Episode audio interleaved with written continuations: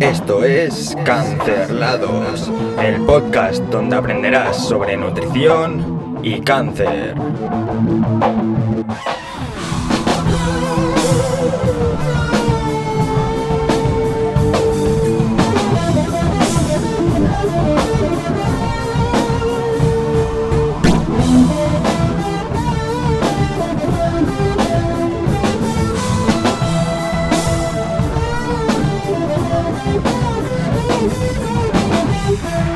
Muy buenas tardes, días, noches o madrugadas. Todo depende de dónde y cuándo me estés escuchando o viendo.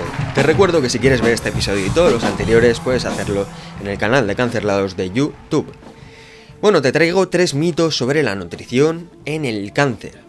Pero primero quiero remarcarte algo, y es que no todos los tipos de cáncer son iguales. Por lo tanto, no todos los alimentos, si es que afectan, van a afectar de igual manera a todos los tipos de cáncer.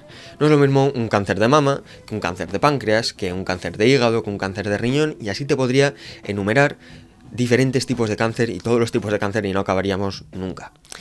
Para que entiendas por qué digo esto, vamos a por el primer mito, y es el de la soja. Como título le he puesto, la soja interfiere con el tratamiento. Antes de nada, para entender por qué digo esto, Debo explicarte que los estrógenos son unas de las hormonas principales femeninas. Y lo que se trata de hacer en el cáncer de mama hormonal, que por esto recalco el, que, el de que todos los cánceres no son iguales, lo que se trata de hacer es disminuir estos estrógenos. ¿Por qué digo esto? ¿Y qué relación tiene con la soja? Pues porque la soja tiene isoflavonas, que las isoflavonas son fitoestrógenos, son unas sustancias que hacen en parte la función de los estrógenos. Bueno, en parte no, hacen la función de los estrógenos en el cuerpo humano. Por lo tanto, si por un lado lo que pretendemos hacer es disminuirlos y por otro lado los consumimos, por decirlo así, pues hay una clara interferencia. Pero oye, ¿esto ocurre con toda la soja y todos los derivados de la soja? Pues no, realmente no. De hecho, en los derivados de la soja esta cantidad de isoflavonas baja. Entonces, consumidos en una cantidad moderada baja, no debería haber mayor problema. Igualmente hay que tener una vigilancia en los casos de cáncer de mama hormonal.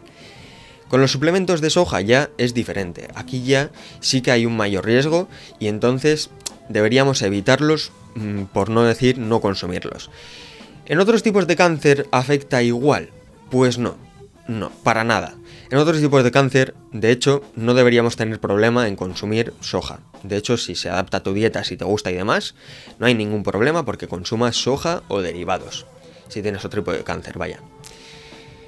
Vamos con el segundo mito. Los lácteos son malos durante el cáncer. Si te soy sincero, he intentado buscar información sobre por qué se dice que son malos y no he encontrado absolutamente nada.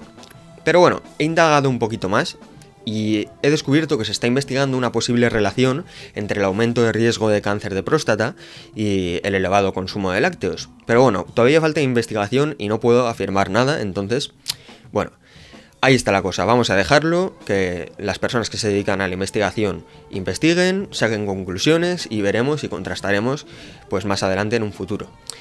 También he encontrado algo en relación al aumento de riesgo de cáncer de mama y el consumo elevado de lácteos. Y es que se dice que, bueno, la cantidad presente de estrógenos en los lácteos podría contribuir a un aumento de riesgo de este cáncer de mama.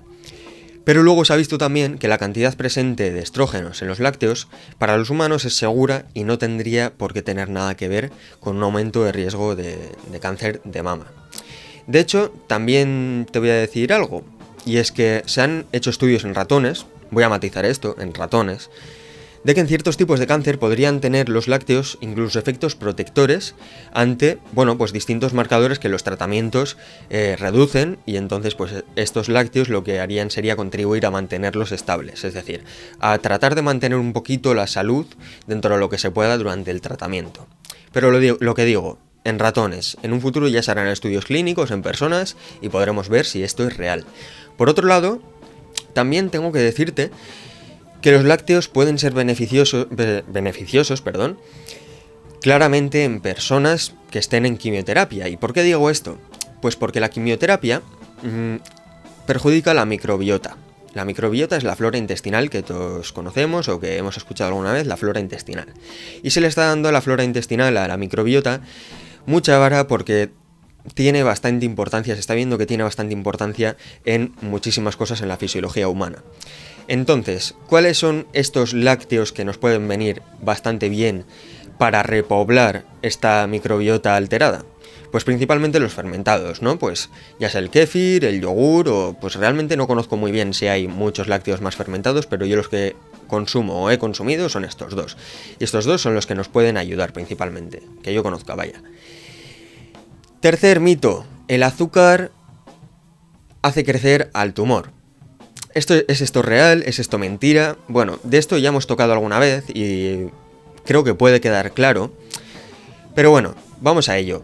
Los tumores principalmente prefieren como sustrato energético, como comida, por decirlo así, como energía, como gasolina, la glucosa, la glutamina y el lactato principalmente. Entonces, pues es lógico decir que si el azúcar nos sube la glucosa, pues facilitamos la comida al tumor, ¿no? Pero ¿cuál es la otra opción?